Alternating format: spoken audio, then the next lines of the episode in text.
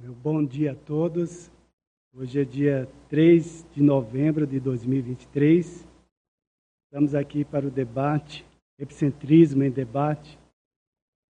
Desligado aqui? Oi. Meu bom dia a todos. Hoje é dia 3 do 11 de 2023. Estamos aqui para o epicentrismo em debate, número 191. O tema é extrapolacionismo de teleguiamento. Eu sou o professor Roberto Laine. Estamos aqui para debater e aprofundar nesses estudos da extrapolacionismologia dentro da evoluciologia. Então, o extrapolacionismo de teleguiamento é a manifestação atípica, esporádica, temporária de traço, desempenho ou atributo consciencial da consim propiciando a vivência pessoal com autocrítica, de ser guiada à distância de outra dimensão evoluída por amparadores extrafísicos, cosmoéticos, de maneira técnica ou é, paratécnica ou parapsíquica, atuando na condição de mini-peça do max mecanismo interassistencial, similar ao nível evolutivo do, do teleguiado autocrítico.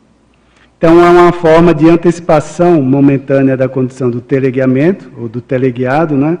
o vislumbre do nível do teleguiado autocrítico, a previvência da te teleguiamentologia e a experiência interina da telecondução interassistencial. Então, aqui já cabe né, uma provocação para todos aí.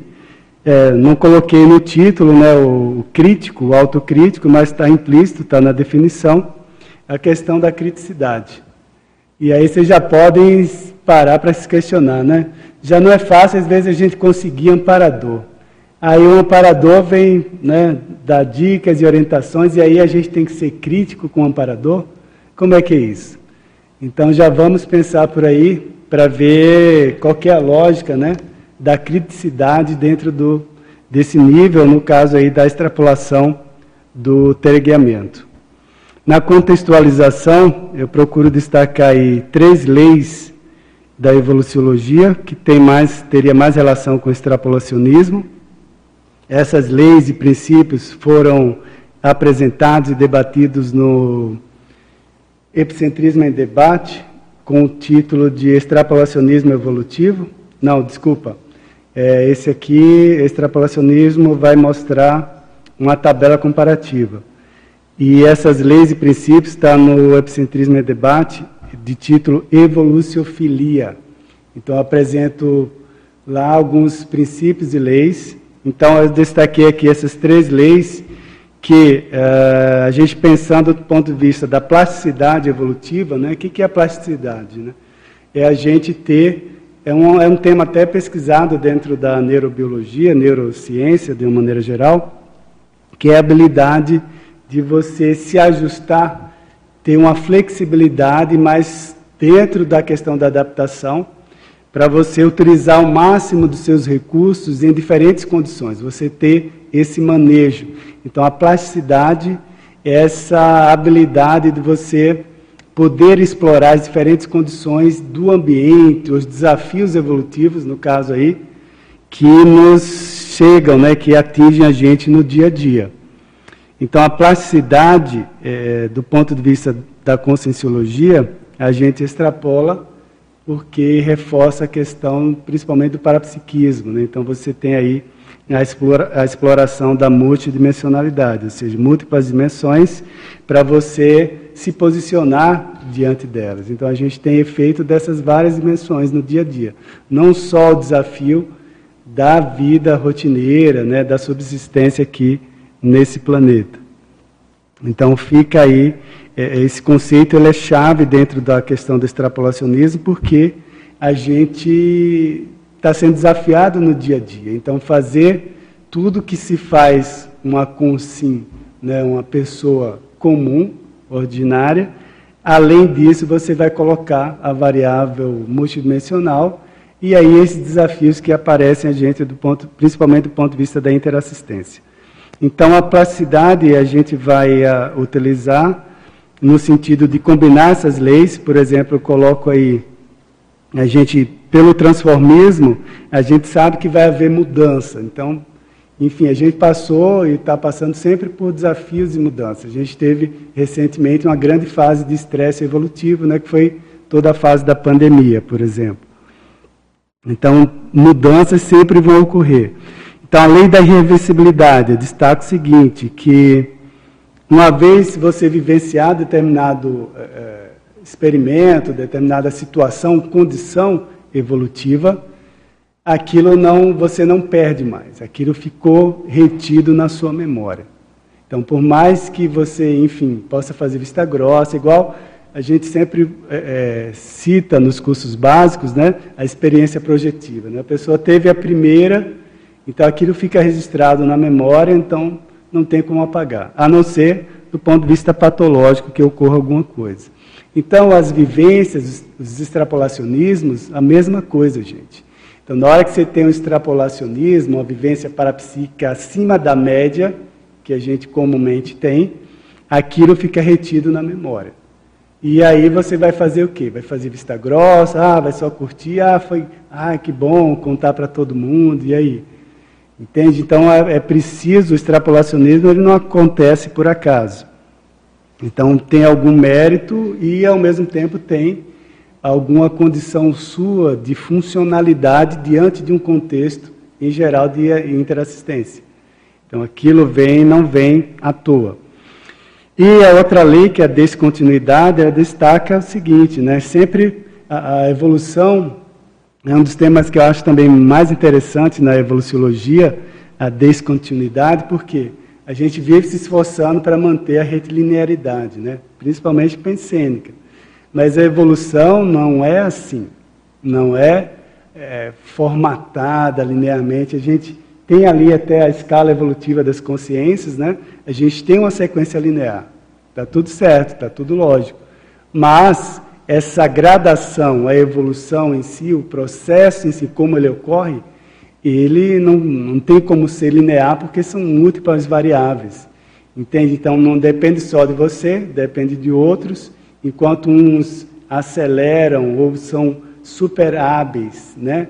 E, e traquejados em determinada linha, você não é naquela linha, mas é em outras.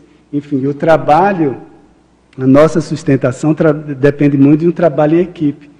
E, enfim, então a nossa evolução ela é grupal, essencialmente. Então depende um dos outros.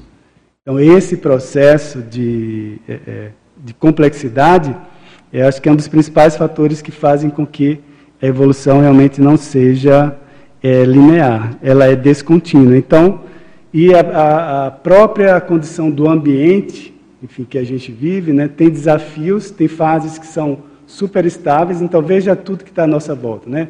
Estabilidade política, econômica, social. Tem hora que está numa fase estável e hora totalmente turbulenta. Então, de vez em quando tem guerra, igual a gente está vendo aí. Então, teve a pandemia. Então, tem situações e de estresses evolutivos que tanto do ponto de vista do grupo quanto às vezes individual. Quem que não passou por nenhuma fase de estresse ao longo da vida?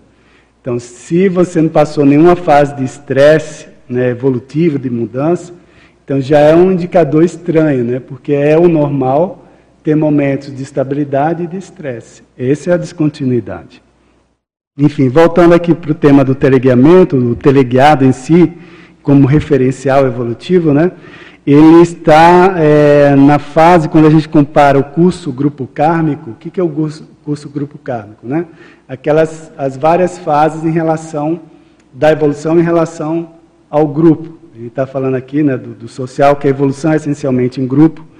Então, essa fase vai desde a interprisão, que é a fase mais brava, né? a vitimização, aí vem a recomposição, a libertação e a policarmalidade. Então, no, na escala evolutiva ali, o teleguiado, ele encontra-se na fase de policarmalidade. Né? Então, está entrando nessa fase. Então, um processo de é, ampliar a rede de assistência. Então, veja que tem muita relação com a ampliação da rede de assistência. Mas aí, trazendo para nós, o extrapolacionista, né, nós aqui, enquanto estudando essa condição do teleguiado, vale a pena a gente fazer uma avaliação da nossa fase, né, em que fase que a gente está dentro desse curso Grupo Kármico. Né, então, quais os, uh, enfim, pensamentos, comportamentos, atitudes, o tipo de engajamento que está a nossa assistência em termos de uh, de, desses, desse curso Grupo Kármico, ou seja, como é que está na nossa recomposição. É, acho que a maioria de nós aqui está justamente nessa fase da recomposição. Ou seja, tem resquícios ainda de vitimização, tem resquícios ainda de questões egóicas ou egocêntricas. Eu destaco aqui né, manifestação egocêntrica, ou seja, tem coisa pessoal ainda a acertar a desenvolver, a encarar, a mudar. Então, isso aí é, é um alerta para a gente ficar é, é, ligado nessas questões, né? Então, quanto que meu ego ainda puxa a atenção para si. E aí deixa a gente mais amarrado nessa fase de recomposição ou até vitimização. Um outro comparativo aqui também em relação à sutilização, né? quando a gente compara a escala evolutiva com a escala de consciência contínua, a gente vê que o teleguiado ele encontra-se na fase de sutilização. E o que, é que caracteriza essa fase de sutilização na escala de consciência contínua? Né? Uma maior manifestação mental somática, ou seja, há uma sutilização maior do psicossoma, o paracérebro, então a consciência passa a se manifestar com a mental somática mais, vamos dizer, liberta, mais íntegra. E aí cabe também no nosso nível de extrapolacionista ver o que que, o que, que reprime a nossa manifestação mental somática. Né? Então, ó, e o debate como esse aqui. Ó, tem no tertuliário, faz anos que tem aquela placa lá, ó, recomendação.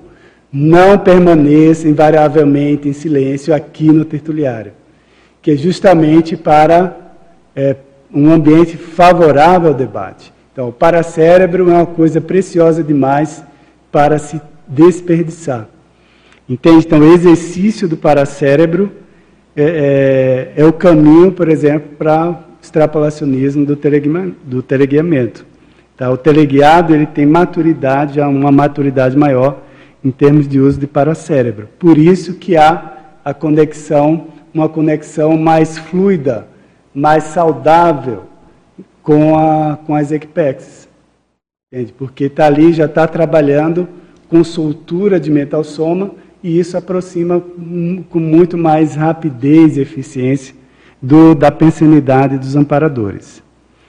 E aí, por fim, na contextualização, tem ali a, a questão da liberdade, o destaque aí que o professor Valdo Vieira ele coloca né, é, a questão da liberdade interior como uma referência né, no nível do teleguiado, isso mostra um grande avanço de desrepressão consciencial, quer dizer, a saúde, a sanidade da consciência está no nível que ela tem uma, uma liberdade maior de manifestação. Então, isso é, vai trazer efeitos interassistenciais muito positivos, porque, mais uma vez, uma, uma das características principais do teleguiado é essa conectividade com equipexes interassistenciais. Então, ele passa a ser um representante dessas equipes. Ou seja, em qualquer lugar onde ele for, ele passa a ser uma representação. Então, ele pode é, tá se, se ele se manifesta com mais liberdade, então o nível do amparador, o tipo de trabalho que aparecer, ele vai ter facilidade, soltura para captar as sutilezas daquele trabalho, daquele tipo de assistência e fazer os encaminhamentos necessários. Ok? Dentro da casuística pessoal aqui, eu destaco algumas vivências que eu tive em relação ao esse extrapolacionismo. Vale destacar que, antes disso, no verbete, no Epicentrismo e Debate sobre extrapolacionismo evolutivo, eu coloco aqui, vocês vão poder acessar aí, tem uma tabela mostrando um comparativo. Esse verbete foi debatido em acho que 2022, é, ano passado. Coloco o comparativo aqui um, dos potenciais extrapolacionistas de cada nível. Então, quando a gente pega o, te, o tenepsista, por exemplo, e faz a comparação em relação ao teleguiado, ele equivale mais ou menos aos 40% do teleguiado. Entende? Porque ó, na, na escala evolutiva aqui regular, né, e a gente tem lá o referencial como serenão, ok? Então, na hora que. Quem que é o tenepsista? Ele está ali no 25% do serenão, certo? Mas quando a gente faz uma comparação relativa, o tenepsista com o teleguiado, então ele vai equivaler a mais ou menos aí em torno dos 40% de um teleguiado. Entenderam? Isso é só um exercício matemático aqui, mas que mostra o quê? O nosso potencial de extrapolação. Veja, 45 um tenepsista, 40% de teleguiamento, é um, é um percentual razoável para a gente reconhecer que nós temos esse potencial de, de ter experiências. O que, que é o, extra, o extrapolacionismo? Experiências que nos aproximam daquele nível evolutivo. Entende? Então, quando a gente tem 25 ali por cento no serenão, quer dizer que a gente tem 25% de chance, de, de, de potencial de nos manifestarmos como serenão. Claro, falta 75%, falta muita coisa. Mas a gente já tem 25%. Então vamos ver o lado cheio do copo. Entendeu? Esse lado cheio do copo é que, onde mora o extrapolacionismo. Entende? Então a gente vai tendo vivências que nos aproximam desses níveis superiores. Então vale muito a pena porque qualquer vivência é, dentro, nessa, dentro dessa escala vai ser fundamental para a gente criar um arcabouço de memória. Essa memória, a gente exercitando essas memórias e vivências mais avançadas, vão nos dar muito mais autoconfiança para persistir né, diante dos desafios da evolução. Então, a base que eu vejo a maior importância dos extrapolacionismos é, é justamente isso aí. A gente vai criando sinapses, vai criando referenciais que nos aproxime, então, de uma qualidade de vida melhor. Quem não quer ter qualidade de vida melhor? Alguém quer ter qualidade de vida pior? Do ponto de vista evolutivo, a mesma coisa. Quem não quer ter uma condição melhor? Agora, claro, essa condição melhor exige uma série de reciclagens. É o que a gente vive falando aqui na Conscienciologia de reciclagens extra, né? A ressex, a existencial, e a reciclagem interna, a reciclagem intraconsciencial. Ok? Então, daí a importância do, desse, do extrapolacionismo, do, no caso aí do teleguiamento. Então, algumas vivências que eu destaquei aqui, por exemplo, tem um verbete que eu escrevi sobre energotactismo, né? que é a condição que ah, você vai é, em determinados lugares visitar ou fazer determinadas tarefas, isso aí ocorreu especificamente em viagens de pesquisa retrocognitiva, né? É, no meu caso, o que inspirou esse verbete aí. Mas isso pode ocorrer em qualquer situação no nosso cotidiano. Então, no energotactismo, você acaba é, chegando em determinados locais es, aparentemente espontaneamente, enfim, pelas afinidades, pela própria energia, locais que não estavam bem no, no seu roteiro, na sua programação. Ocorre uma atração das energias gravitantes do, do local com a sua psicosfera ou holosfera. Então, suas energias acabam em contato ou se estreitando com aquelas energias do ambiente. Você acaba encontrando aquele lugar e aquele lugar geralmente tem pessoas, consciências afins a você. Enfim, às vezes tem um trabalho interassistencial a fazer e você acaba iscando, enfim, fazendo alguma, é, representando, como eu falei, a equipe extrafísica naquele lugar. Então, nesse, no começo, né, do, do então tive várias é, diferentes situações. Eu cheguei a negar, aí eu relato aí é, resumidamente, né? Eu cheguei a fazer, tipo, tentar fazer vista grossa, me esquivar de determinadas sincronicidades e, e até, eu relato também no livro, o livro Vidas Naturalistas, eu relato também um caso em que eu cheguei a ter uma clara, uma clara audiência muito clara de que eu evitei determinado objeto, é, até de adquirir determinado objeto para reter ele como lembrança né, da, da, daquela, de uma série de sincronicidades que houve na pesquisa, eu evitei é, justamente porque achei que estava forçando demais a barra. Não, isso é forçação de barra minha, isso aí, deixa eu dar um corte nisso aqui, vamos acabar com isso, porque aí já está demais. Então, entende? A repetição das situações e sincronicidades em torno de, do tema lá da, da personalidade pesquisada.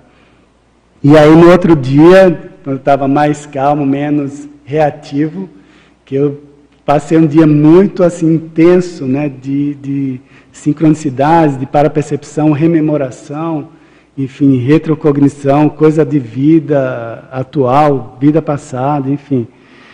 E aí outro dia eu estava mais assentado e quando eu lembrei da, da, dessa sincronicidade com o objeto, aí eu, aí eu escutei na clara audiência. Tipo, é, mas você não pegou que foi energizado para você. Que eu peguei um outro menorzinho, um outro objeto lá, só para, tipo, dar um cala-boca. Né? Aí você não pegou o objeto que foi é, energizado para você, né? Eu, caramba.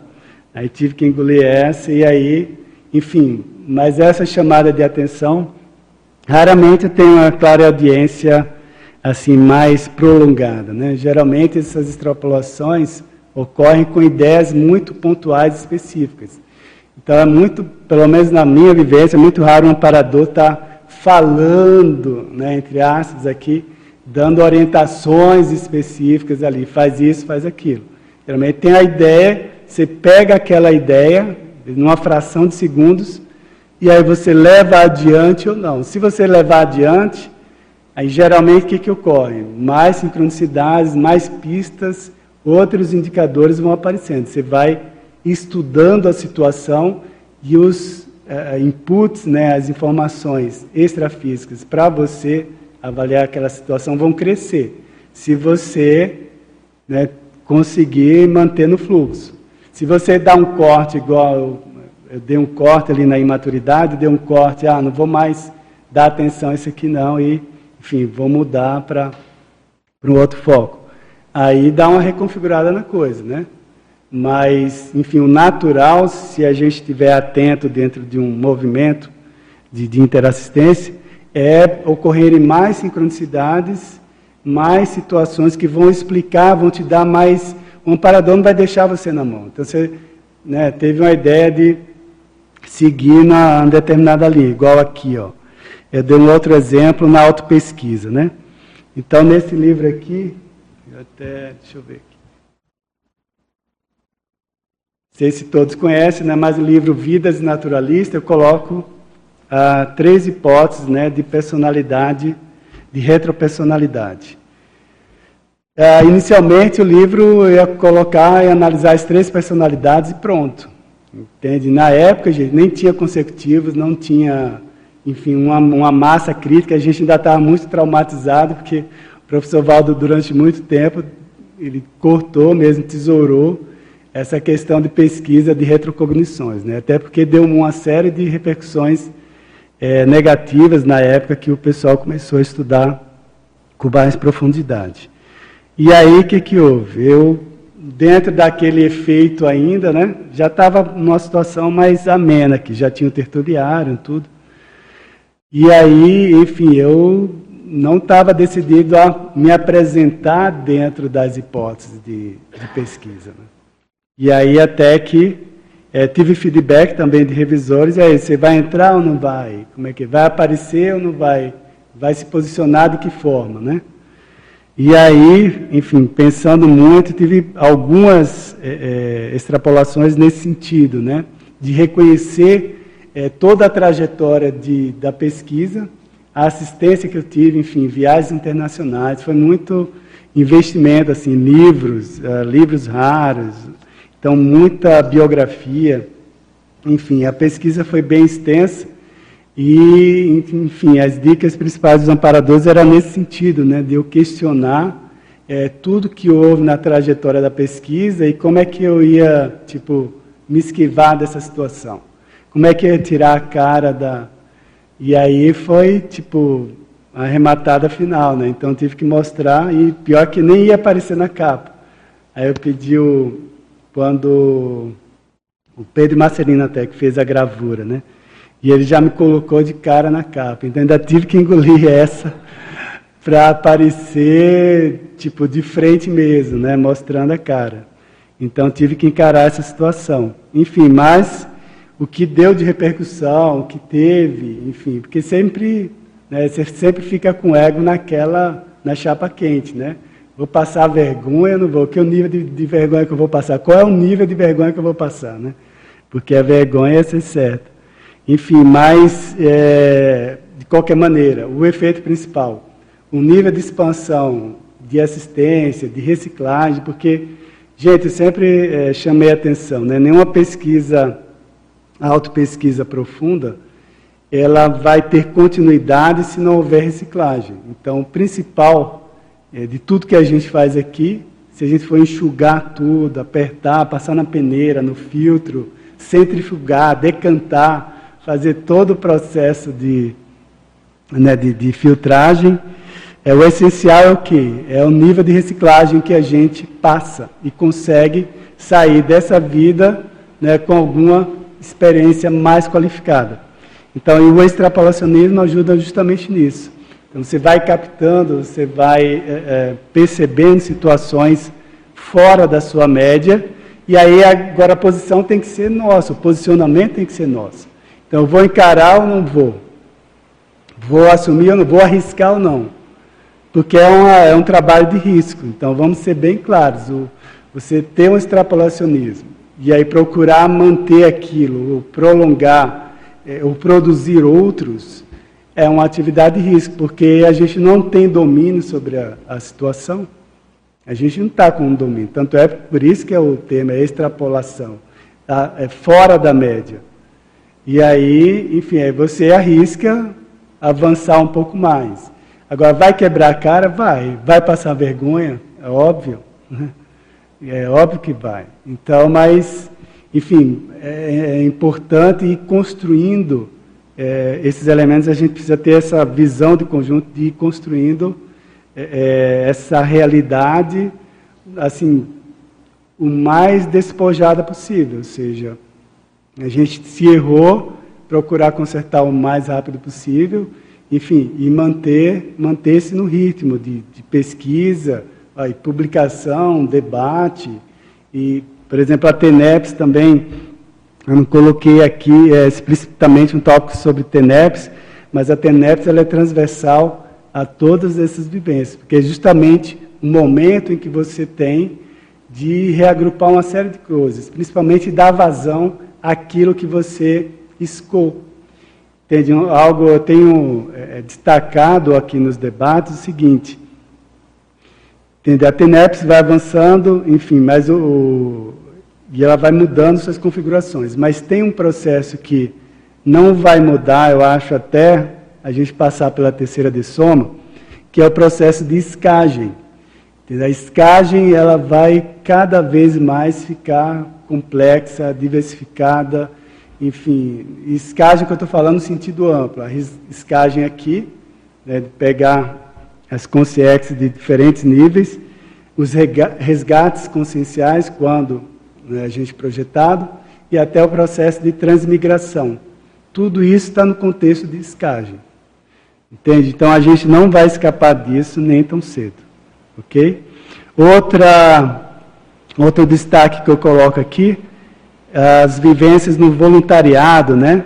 Então muita gente às vezes escapa, né? Tá, tem aquela, aquela tendência de escapar do voluntariado é, administrativo, e muitas vezes é justamente no voluntariado administrativo que a gente tem muita oportunidade, muita chance de exercer, de manifestar extrapolações, né? de, de passar por essas vivências. Eu aqui no CAEC, eu destaquei o CAEC porque o CAEC eu passei é, por praticamente todas, quase todos os tipos de coordenação administrativa, né? até a condição de secretariado geral, que eu cito aí, de 20 a 22. em que o Jana estava aí junto comigo. Então a gente tinha um planejamento básico, a gente começou a trabalhar seis meses antes, né, isso em 2019. A gente tinha um planejamento enxuto, básico, mas bem assim, bem definido, né, bem claro. E aí deu um mês e pouco que a gente assumiu, estava entendendo como é que estavam as coisas aí, tomando pé da situação, chega a pandemia. Né? Então a gente assumiu final de janeiro, aí passou fevereiro, março, já era para fechar toda a instituição. Então o que que houve, né? O que que ia fazer? Tipo, chorar as pitangas e aí, né? Passar, passar o chapéu, como é que é? O que que a gente ia fazer, né? Então aquele planejamento se reconfigurou. Então, por exemplo, situações que estavam é, planejadas para ser é, é, ações emergenciais, passaram quase três anos aguardando. Outras que estavam bem planejadas, não, a gente vai estudar isso aqui, ano que vem a gente vai implementar e tal, teve que ser implementado em duas semanas. Entende? Então essas mudanças, como é que é? Enfim, ah, a gente não era super gênio para ter várias ideias, enfim, encaixar. Claro que a gente está fazendo uma leitura administrativa do contexto, mas teve muita ideia, é, assim, suporte extrafísico, principalmente porque aqui, ó, veja, tertuliário, enfim, holociclo, holoteca, então o CAEC é um grande complexo, né? Então a gente teve muita inspiração precisa, pontual, para determinados posicionamentos que ajudaram né, e seguraram toda a instituição durante né, dois, quase três anos de pandemia. Então foi uma fase muito crítica, mas a, essa manifestação da, da Equipex foi muito clara também. E a gente tentou, né, pelo menos, aproveitar o máximo possível dentro disso. Né? A gente errou, errou um monte de, de coisa, mas o resultado ficou aí. Né? Os resultados, o, né, o pessoal pode avaliar pelos efeitos da sustentação da, da instituição até o momento. Né? Outra, outra vivência também muito interessante que eu registrei aqui foi em relação aqui mesmo tertuliário, né? acompanhamento do professor Valdo durante quase foram sete anos, aqui o dia a dia dele e a rotina dele era muito evidente isso, né? Quando que era uma rotina muito acertada e quando ele variava aquela rotina, é, as coisas se reencaixavam de uma maneira muito fluida, né? Então você via nitidamente é, as consciências trazendo alguém que ele estava precisando conversar, encontrar, passar alguma é, orientação, recomendação, enfim. Então esse dia a dia, o dia a dia dele era muito rico em termos de dessas observações, né?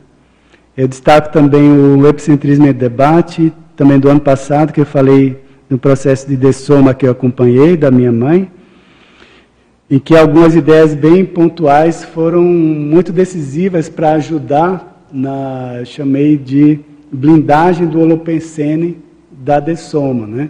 Então, muito importante a pessoa ter essa blindagem e o nosso papel, muitas vezes, não é só ah, é parapsíquico e, e energético, né? Eu por exemplo, uma das dicas muito claras foi de fazer o papel de filho naquele contexto, naquele momento. Ser muito mais filho do que parapsíquico. Então, deixa o, o parapsiquismo para a equipe, enfim, né? deixa o trabalho de energia para os especialistas na dessoma e vai fazer isso, isso e aquilo. Pronto. E aí, de uma forma muito objetiva. Destaco também aqui o a vivência com o que eu chamei de para-egípcios, o último debate aqui sobre retroforma parapsíquica, eu citei esses para-egípcios, que foram das consciências mais avançadas que eu tive contato em relação à proximidade, né, à afinidade. E ao eles se apresentarem, deixaram justamente um registro mnemônico de uma sinalética muito específica no coronochakra, justamente para é, é, deixar a marca deles. Né? Então, como é gente próxima, gente que eu chamei de para-família, de proximidade, e aí ficou essa, essa marca. Então, quando eles aparecem, eles não ficam muito próximos por aqui, mas eventualmente em alguns eventos eles aparecem, já sei, pela a pontualidade dessa sinalética. Enfim, aí tem a questão de, de, profissão também no dia a dia, gente. O que é que fala? No verbete, também o professor Valdo, ele destaca o seguinte, o tenepsista já é, é um grande potencial para o extrapolacionismo. Né? Então, todo tenepsista já tem, sim, já traz consigo um grande é, potencial de extrapolacionismo, de teleguiamento. Porque começa a fazer escagem, gente. Então é na TENEPS que a gente passa a ser o que? Uma isca consciente. Você trabalhar com escagem consciente, é, daí para ter o extrapolacionismo de teleguiamento, é o, entendeu? Está dentro do contexto. Entende? Então é praticamente inevitável não ocorrer esses extrapolacionismos com o, com o tenepsista.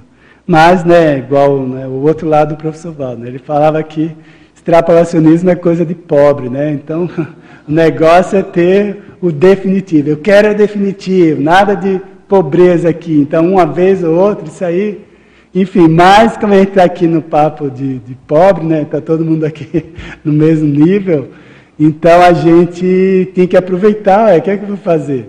Né? Então, se já está difícil né, manter amparador. Amparador já é coisa rara. E aí a gente vai, entendeu? Vai desprezar? Não, tem que.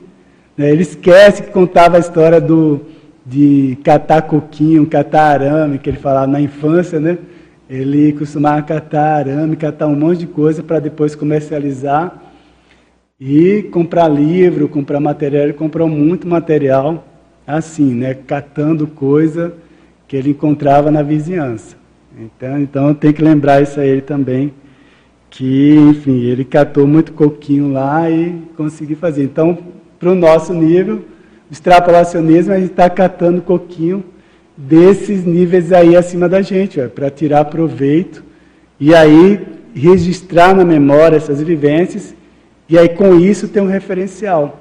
Sabe aquele um referencial de motivação, a coisa da cenoura, né? Põe a cenoura na frente do cavalo e vai correr mais, não é isso? Então a nossa cenoura ali é justamente o, o extrapolacionismo, ele pode ser. Tá? Então aqui eu coloco alguns fatores que podem predispor a gente.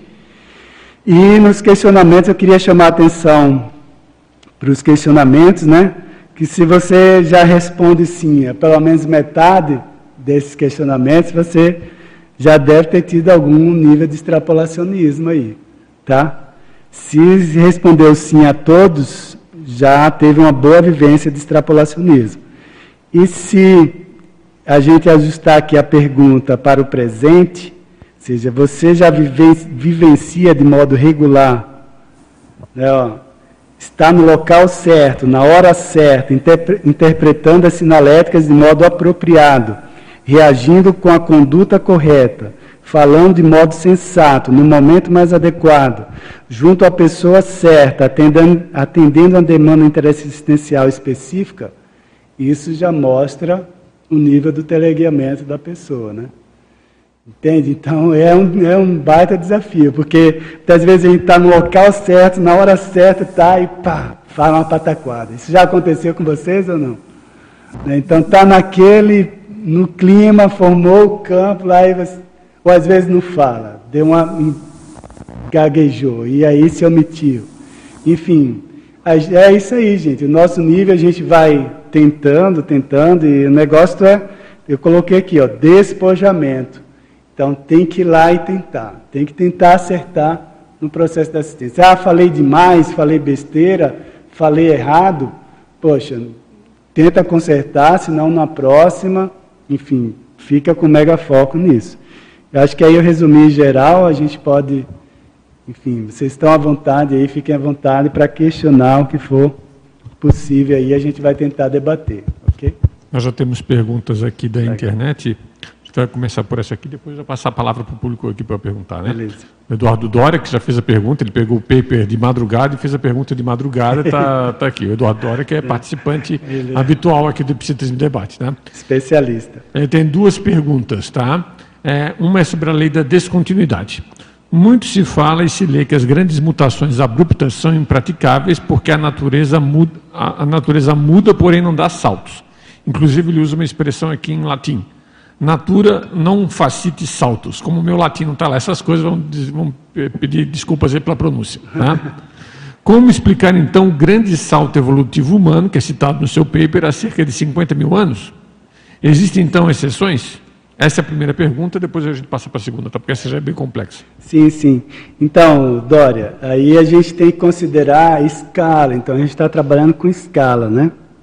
Então, conforme você coloca na escala evolutiva, aquela, o que é aparentemente hoje uma descontinuidade, nossa, uma mudança radical no tempo, aquilo é igual o gráfico, né? Quando você vira, você olha lá a bolsa, por exemplo, você olha uma semana, você vê né, uma grandes variações.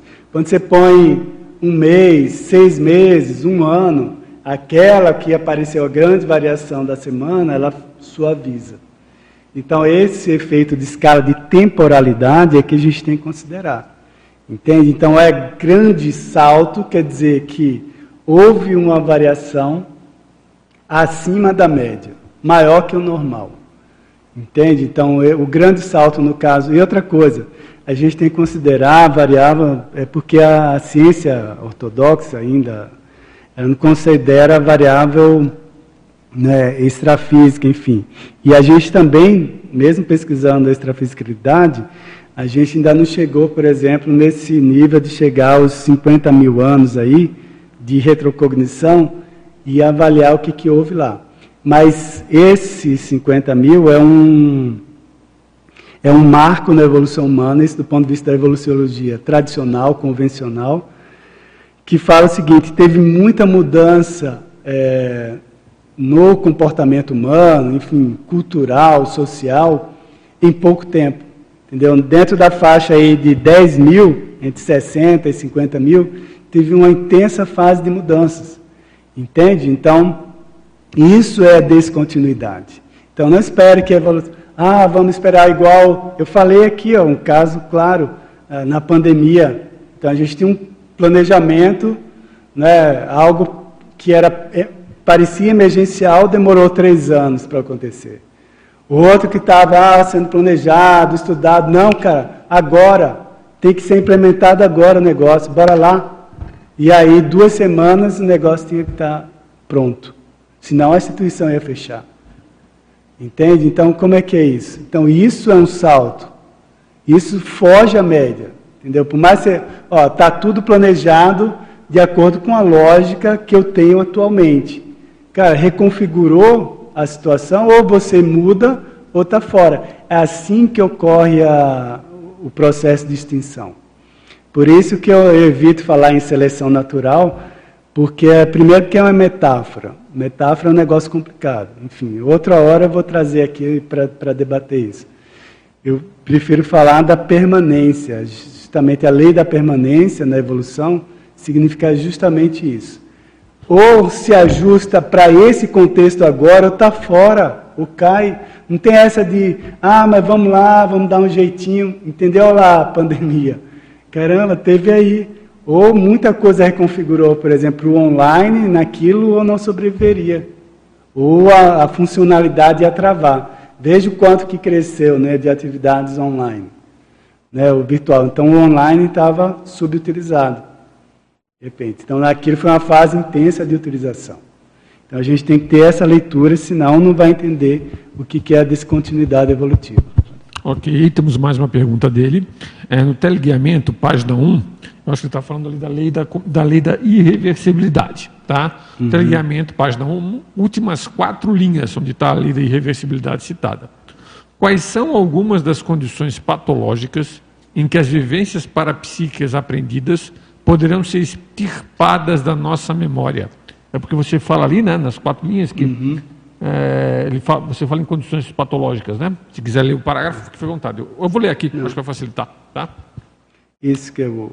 Pela lei da, pode falar. Ó, pela lei da irreversibilidade, aquilo que aprendemos a partir das vivências parapsíquicas não pode mais ser extirpado da nossa memória, salvo em condições patológicas, sendo assim por menores que sejam as vivências acima do atual nível, elas ficam registradas. Ele quer entender melhor essas condições patológicas.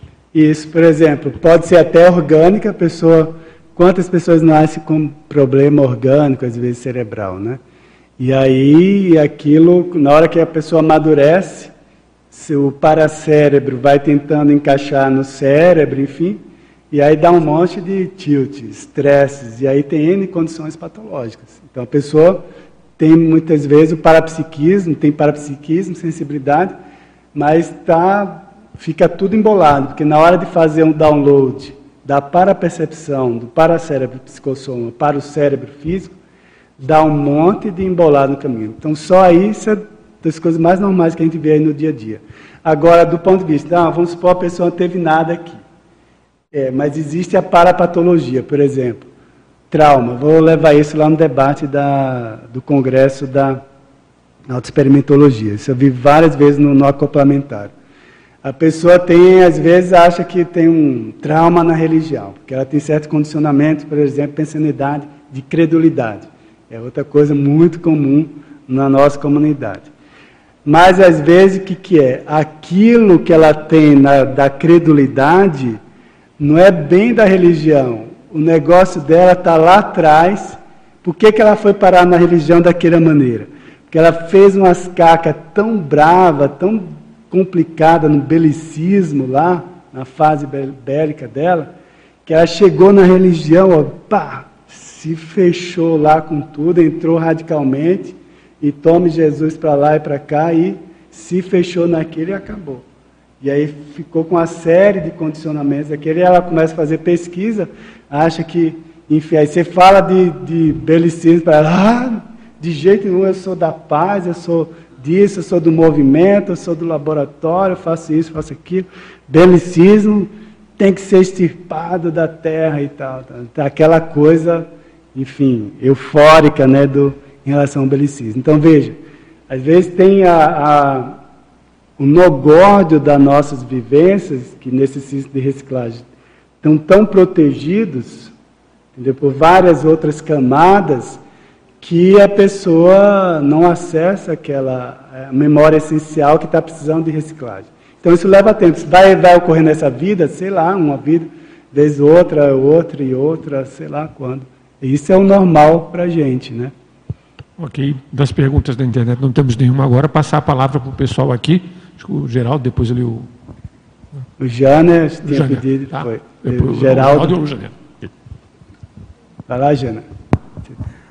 Bom, Roberto, muito bom aqui e bem, para mim foi bem é, contundente, né?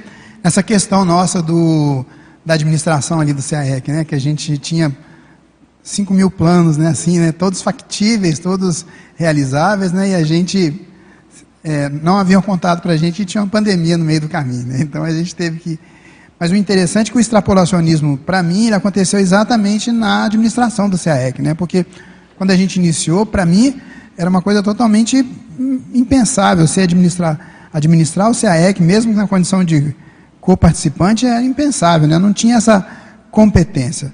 Só mesmo assim uma, uma, um extrapolacionismo poderia propiciar isso, né? Você lembra que a gente tinha planos para três anos que a gente resolveu em três dias antes do fim da gestão, né? Três coisas, a gente só. Três dias a gente fez um, o outro e o outro, né? Foi exatamente isso. Quando terminou a gestão. Então, e aí a pergunta é: eu não tinha ideia do extrapolacionismo naquela época. Fui lá, a gente foi trabalhando junto. Mas você pode promover, então, o extrapolacionismo, você pode pensar nele e começar a dar, fazer com que ele aconteça, apareça. É, ou seja, promover mesmo, não esperar que ele aconteça de forma é, inesperada, né? Assim, ah, eu vou fazer isso aqui porque alguma coisa vai acontecer, inclusive um extrapolacionismo, né? Essa é uma pergunta, porque com a gente na administração foi assim, uhum. né? Foi, tá claro, né? Você falou aí das, faltava a gente em uma em duas semanas a gente ativou o CAEC para que ele tivesse receita, do contrário não teria, né? E da onde veio isso, né? De onde veio essa, esse desafio? Em duas semanas vou conseguir fazer uma coisa que a gente planejou para três anos, Impossível. Mas o extrapolacionismo aí, no caso, auxiliou. Então a pergunta é essa: se você pode pensar nele como uma opção para você avançar. Não, é, o caminho é justamente esse mesmo. Agora, o que eu vejo assim, a predisposição, né? Então, qual é o nível de nossa predisposição a isso? Porque assim, você pode fazer todo um planejamento seu, né, pessoal. Vou, vou, é, e é totalmente certo e fundamental a gente ter os nossos planejamentos. Vamos fazer isso, fazer isso e aquilo. Mas assim, tem que estar predisposto e aberto radicalmente aos fatos e parafatos que vão ocorrendo à nossa volta. E aí, dentro disso, dessa leitura de fatos e parafatos, podem vir justamente aí dicas né, e desafios para você se, enfim, se reciclar, encarar aquele desafio e assumir um, uma nova condição. Né? Encarar aquele projeto, aquela tarefa, igual, por exemplo, em, além de, de, da questão aí administrativa, né? Então, você mesmo teve agora um, naquela, a gente foi ver o eclipse, né, para fazer um registro do eclipse solar do ponto de vista didático, a gente queria registrar. E aí a gente tinha noção do lugar, né, onde seria bom, né, mas não específico, né? Mas veja, dentro da primeira vez que a gente chegou na cidade alvo, aí na cidade alvo que a gente estava procurando, e aí foi para um lugar, foi para outro e tal. Mas ele mesmo, como era o especialista, o astrônomo especialista, a gente já tinha visto da, da primeira vez que passou no ponto que qual seria o, o você teve a ideia do, do ponto melhor ponto de observação. O contexto parecia não favorável, porque era um local particular, né? Enfim, mas a gente foi, voltou, foi para um lado, para o outro, acabou chegando no local que era particular mas que abriu as portas, aí, enfim, acabou abrindo as portas e o pessoal recebeu a gente é, muito bem. Enfim, então veja, a ideia é um, é um, exemplo bem básico, agora recente, isso foi mês passado. A dica então é você então, ficar atento, então, né? Atento o que é que tem de desafio para você na, na, na, nos próximos dias, na próxima semana, no próximo. Enfim. Então é isso. Eu, igual aqui, ó. Eu, quando vim para o Tertuliário, antes de vir, eu estava tava fazendo um ano de holoteca. A holoteca é uma vivência riquíssima, né? Você trabalhar na holoteca. Estava coordenando lá a holoteca. E aí veio o desafio de o convite para vir para o Tertuliário, né? Aí o pessoal lá da holoteca puxando, não, que isso? Vai fazer o que lá no Tertuliário e tal? E aí, enfim, aí até que teve ideia e o Valdo também provocava de um lado, provocava do outro. Até que pelos insights, enfim, a leitura que eu fiz era vir para o tertuliário, né? E aí foi um monte de, enfim, teve até uma, foi uma pandemia, não? O próximo da pandemia, aquele, aquele H1N1 foi também, teve um negócio próximo de uma pandemia ali. Enfim, mas é isso. Ficar antes, atento aos desafios. Antes de passar a palavra para o Geraldo fazer a pergunta dele, eu queria lembrar o pessoal, os nossos teledebatedores, que o pessoal pode fazer perguntas tanto pela internet, pelo site do Tertuliano, pode enviar a pergunta diretamente por lá, ou também pode perguntar pelo YouTube. A gente está acompanhando também pelo YouTube, caso a pessoa queira perguntar. Pelo chat, pode fazer né? pelo chat do YouTube ou pelo e-mail lá que está é, pelo dispositivo de mensagem que está ali disponível na página do Tertuliano. Geraldo, a palavra é sua. Parabéns então, hein, Jânio? Eu gostaria que você ampliasse um pouco mais, lá na página 2, no item, na epígrafe sutilização, é, a gente sabe que a sutilização, quanto mais nós nos aproximamos, ou quanto mais você consegue chegar no veículo mental somático, né, mais sutil você fica. E aí você diz aqui que a cosmoenergia né, é a mais sutil dentre todas as outras. É, eu já percebi e percebo é, com mais clareza hidroenergia, fitoenergia, geoenergia, né? mas a cosmoenergia é assim mais, é, digamos, sutil mesmo, talvez a palavra melhor seja essa. Então eu gostaria que você ampliasse um pouco mais como é, ter extrapolacionismos né, é, nessa, nessa perspectiva, ou nesse vetor. Eu imaginei, né, e aí usando mais a imagística mesmo, é, por exemplo, o fenômeno da exoprojeção. Estaria por trás um pouco da cosmoenergia? Também, não, sem dúvida. A exovidência é muito como, de vez em quando, no acoplamentário ocorre a exovidência. Né? Então, é, ficar atento vale muito a pena comparar. Né? Eu sempre costumo perguntar o que, qual é o, a energia mais avançada que a gente pode acessar, energia consciencial ou imanente? Qual que é? Qual o padrão de energia mais avançado que a gente pode acessar? Imanente. Mais pura, né? Então, dentre os padrões, então, é que muita gente responde consciencial, porque está mais acostumado com consciencial no dia a dia. É que a gente tem mais carência até de consciencial, né? No nosso nível. Nesses amparadores, por exemplo, são muito mais traquejados com energia imanente. E aí eu chamei a atenção da cosmoenergia porque, em se falando de energia imanente, ela é mais sutil. Ou seja, quando a gente pensa em dimensão mental, a gente fala muito da dimensão extrafísica, mas essa é mais ligada ao, ao psicossoma. Quando a gente fala de dimensão mental, a mental somática, a cosmoenergia é o padrão mais próximo disso que a gente tem. Entende? Então, o que você puder fazer para acessar essa cosmoenergia, melhor. Entende? Então, não só ali exovidência, exoprojeção, não fica esperando ali. Vale a pena tentar a exoprojeção e se colocar, fazer experimentos para isso. Mas começa por ali, ó, observando, tem, ele tem um curso que chama Imersão no Cosmos. Começa por aí, observação astronômica, por exemplo. Entende? E aí você vai trabalhar, por exemplo, a sinalética no coronochakra.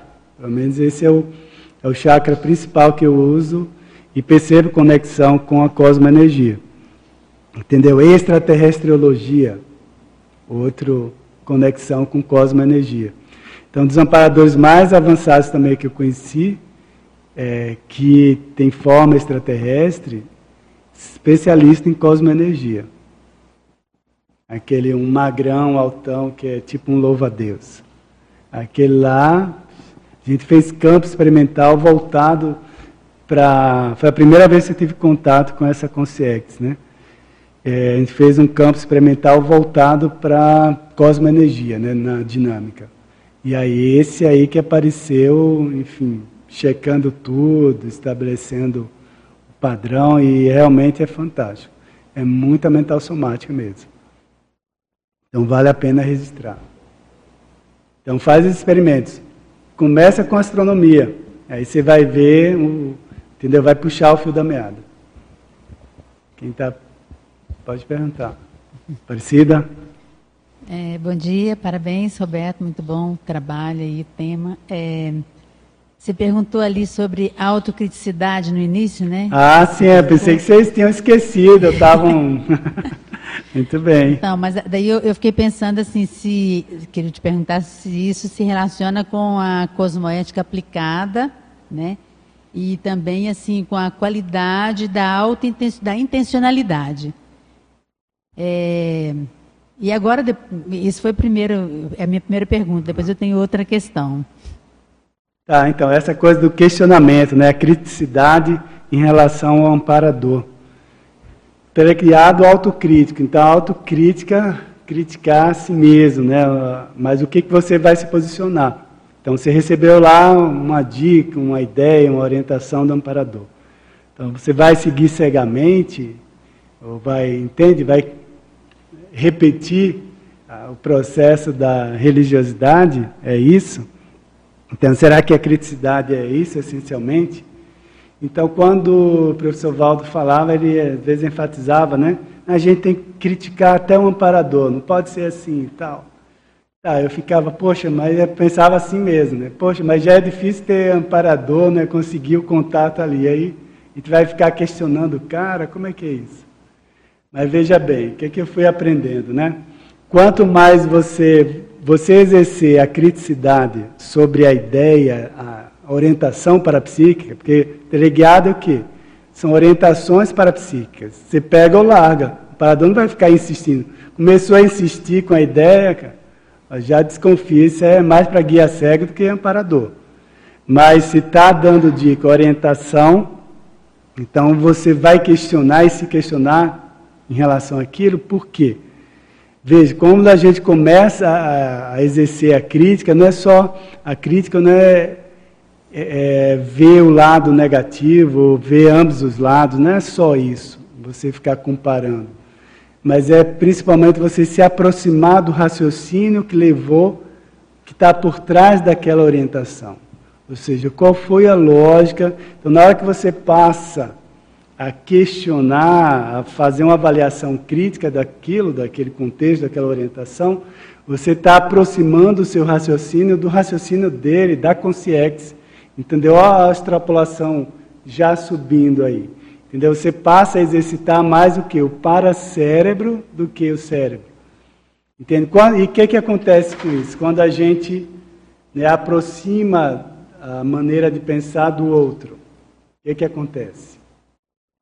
Um acoplamento, uma afinização.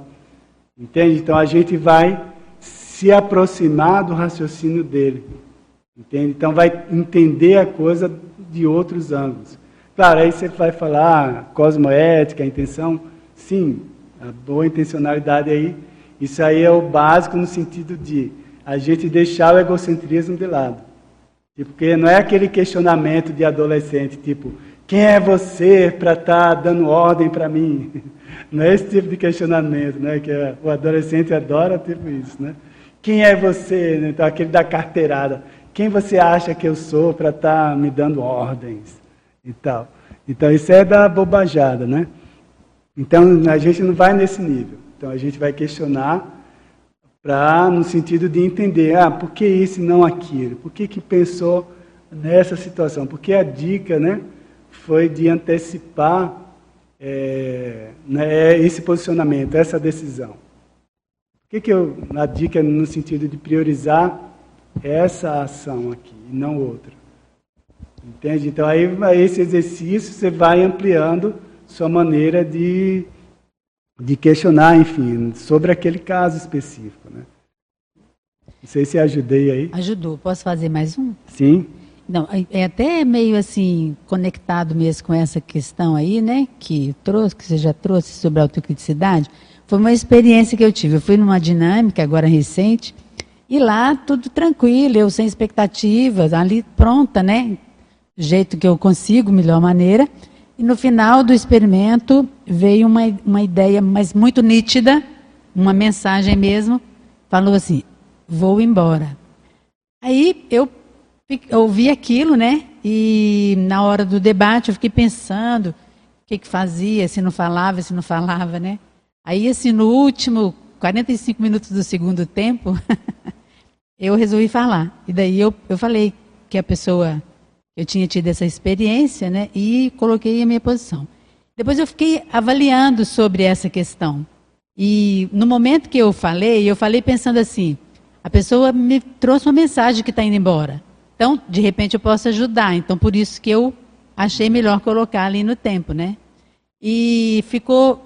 Um, depois eu fiquei questionando e veio uma, umas ideias assim de que, da mesma maneira para que ir embora? A pessoa tem um conflito interno dela, né? Se ela simplesmente fosse embora sem dizer que estava indo, tudo bem, foi.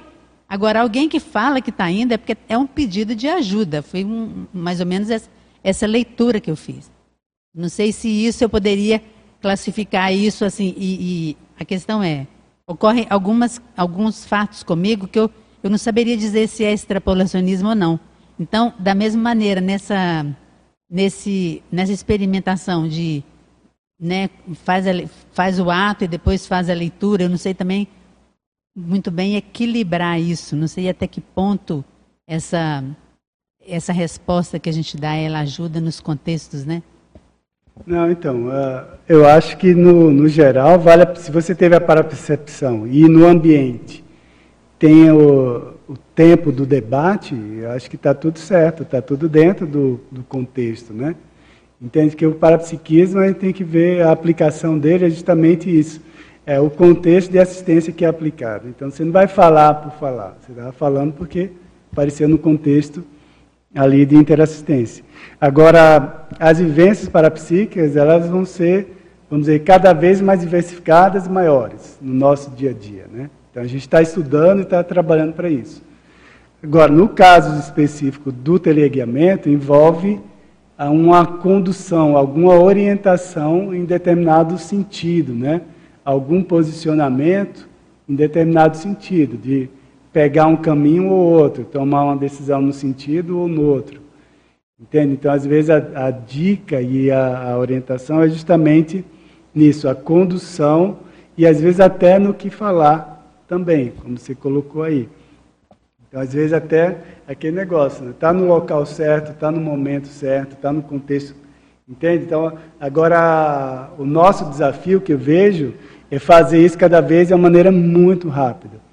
Porque o que eu vejo, por exemplo, nesses amparadores, é, principalmente acoplamentário, né, chega o acoplamento, assim, praticamente na hora que começa ali o acoplamento, já é uma leitura imediata, eles já identificam, por exemplo, no questões que precisam aplicar energia para energia gravitante ali é, dissipar, e é tudo muito rápido, né? Assim, e a gente fica naquela lerdeza, às vezes acha, não, três minutos é pouco, vamos por mais, quatro minutos, e fica aquela mas que a gente está na condição de aprendiz, né? Então, mas assim, a gente tem que exercitar. E se errou, se falou e não deu uma repercussão boa, você vai saber na hora. Porque assim, o fato é certo. Se a gente teve lá a vivência parapsíquica, aí sumiu um, um posicionamento. Se esse posicionamento foi errado, quem que vai levar na cabeça primeiro?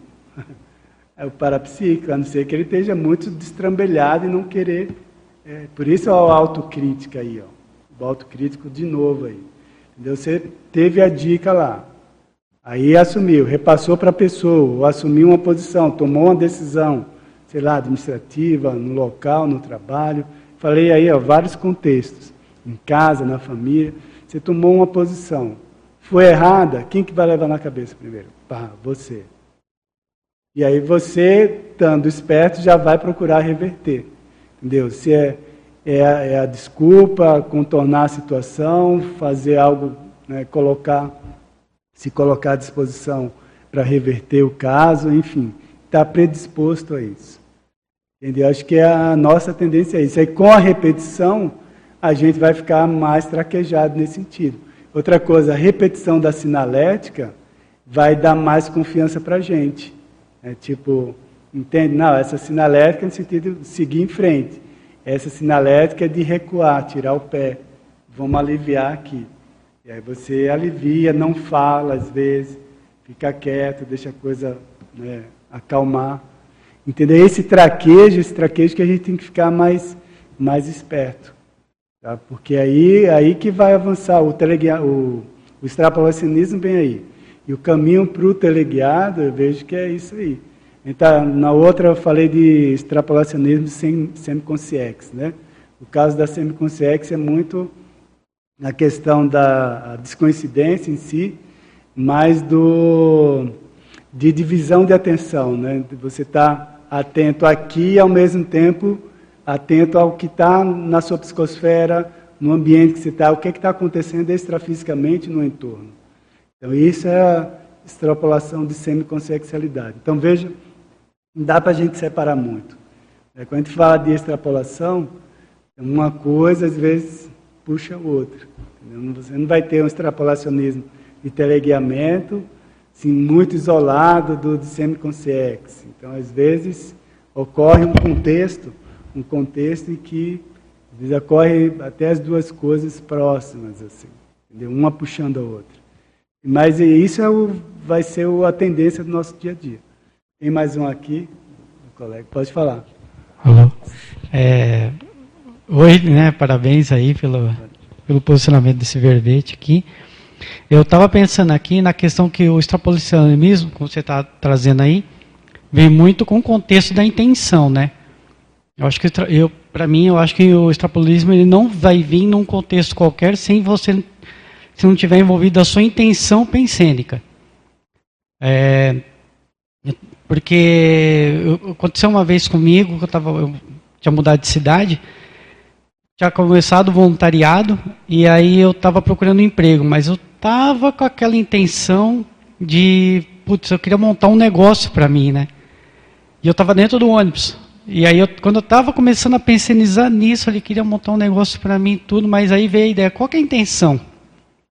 Falei, a intenção por causa do voluntariado, queria estar mais aplicado, já está mais envolvido dentro da Consciologia para isso. E foi uma semana que eu estava é, alinhando, é, né, eu ia falar codificando, mas não, estava é, vendo os meus trafores, né, puxando trafores, estava tava, tava bem empolgado, vou colocar assim. E aí, eu acho que uma forma de extrapolismo que aconteceu naquele momento dentro do ônibus foi uma sinalética do amparador. Que aí veio o que eu tenho no corono. Né? E aí eu percebi ali, foi sutil, mas foi muito sincrônico com, com, com a minha intenção e com o que eu estava pensionizando. Aí, eu, aí foi aquela coisa de imediato. Falei, bom, é agora, o que, que eu faço, né?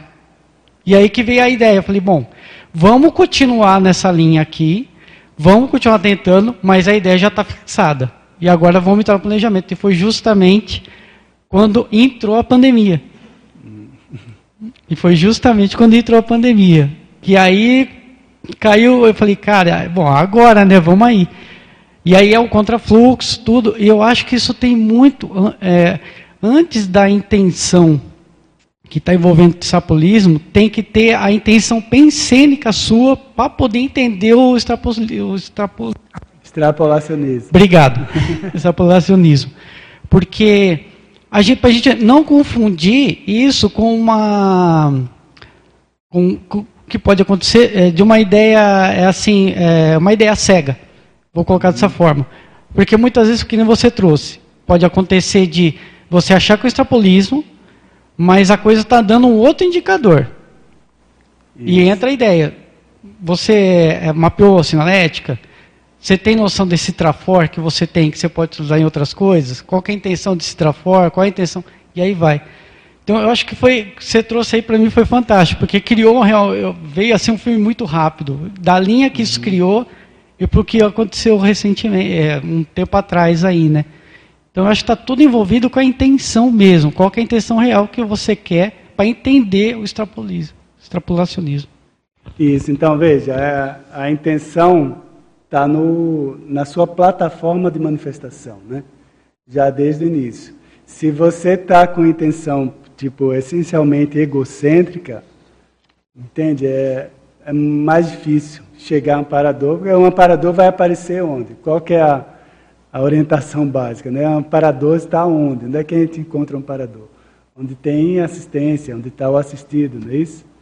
Entende? Então, se tem um contexto de assistência, o amparador vai chegar e vai colocar. Agora, claro, na, no seu caso, a sua condição de vida, você tem um perfil mais assistencial ou menos assistencial, né?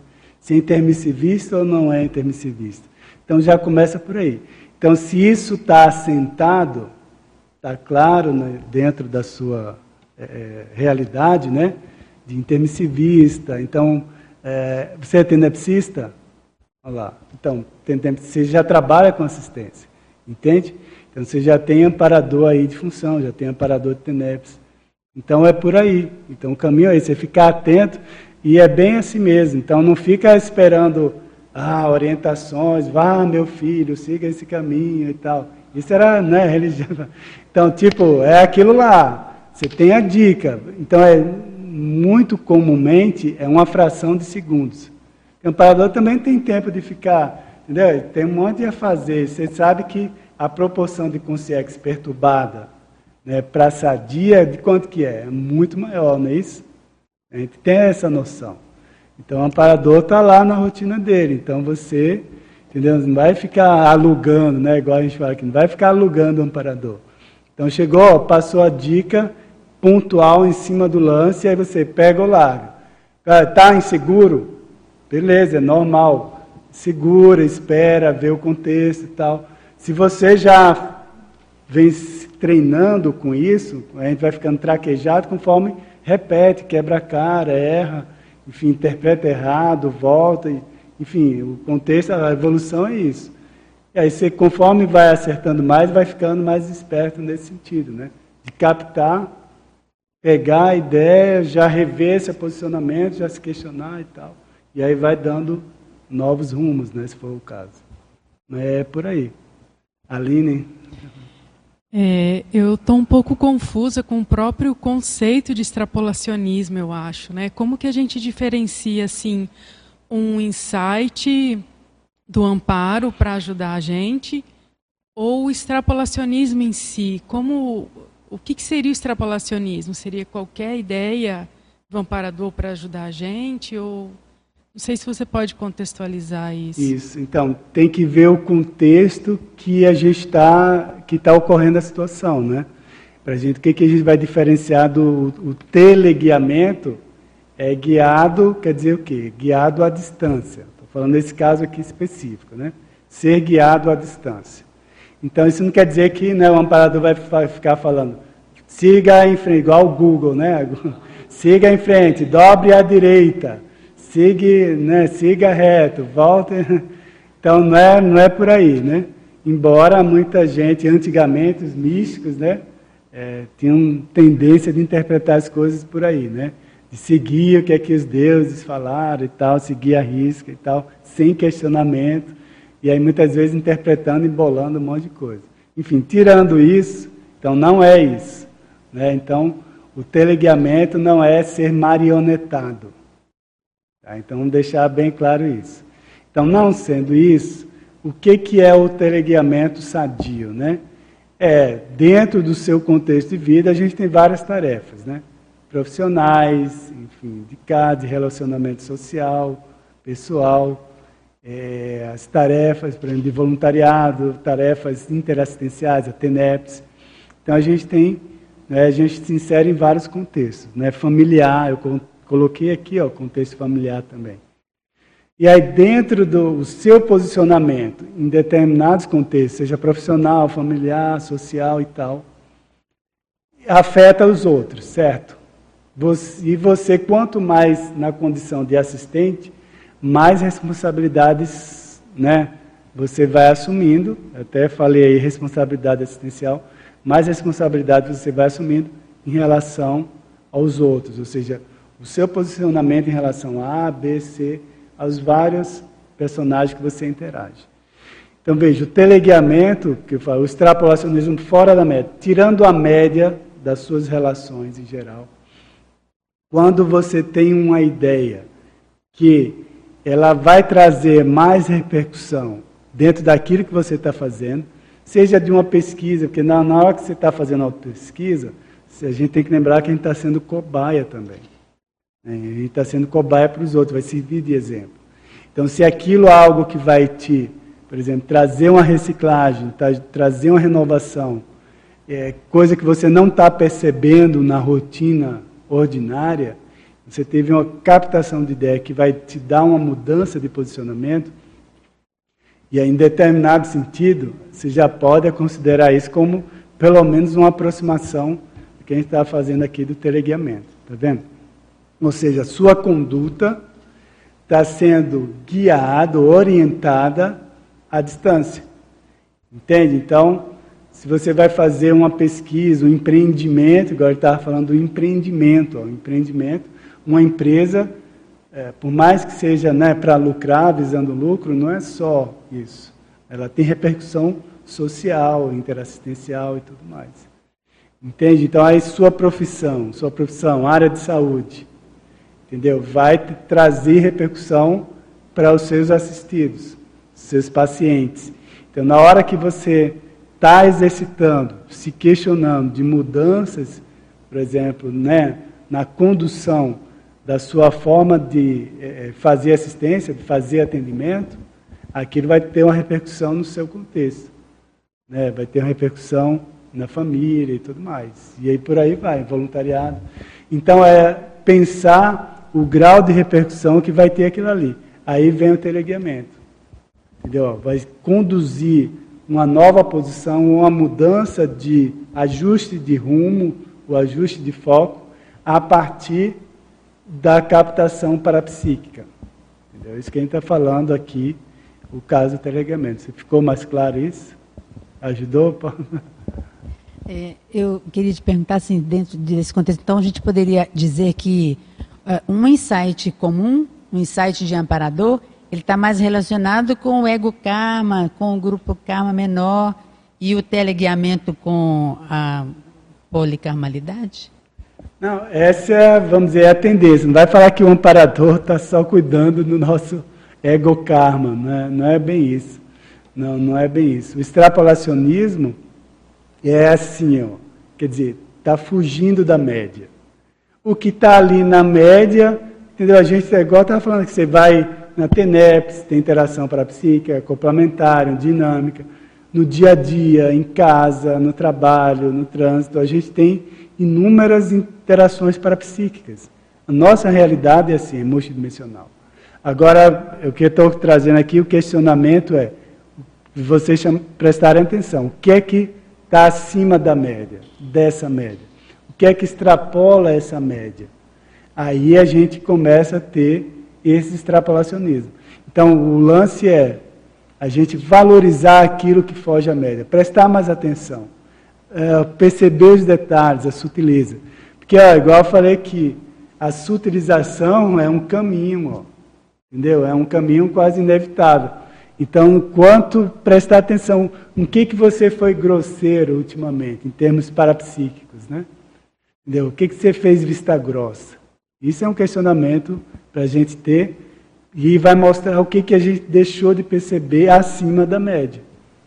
Porque esse acima da média, tudo bem, tá, faz parte do nosso nível de parapsiquismo atual. Beleza. Está funcional? Está ótimo. Está funcionando bem a TENEPS? Beleza.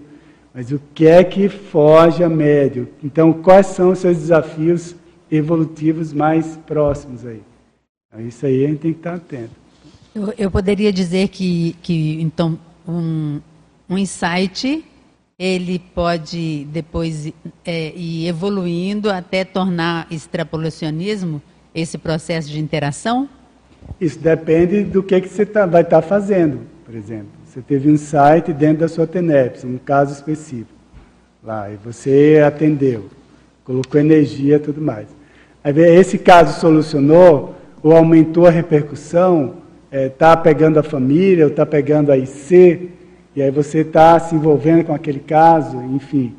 E aí, entendeu? Quais são as repercussões que está tendo aí dentro daquilo? Entende? Entendeu? Tem que ver a repercutibilidade. O que foge à média é, é, vai fugir à média, em geral, se a gente tem potencial para atender o caso, né, e se, enfim, você mantém conectado com aquele movimento de assistência. Porque muitas vezes, se, entendeu, tem uma, uma situação para atender. Se um amparador não conseguiu pegar você ali como assistente, como auxiliar, ele vai procurar o outro, entendeu?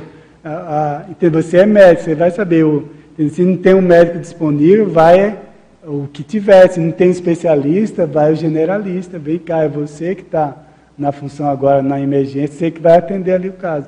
Não vai falar, não, liga para o cara, deixa ele chegar de férias, né?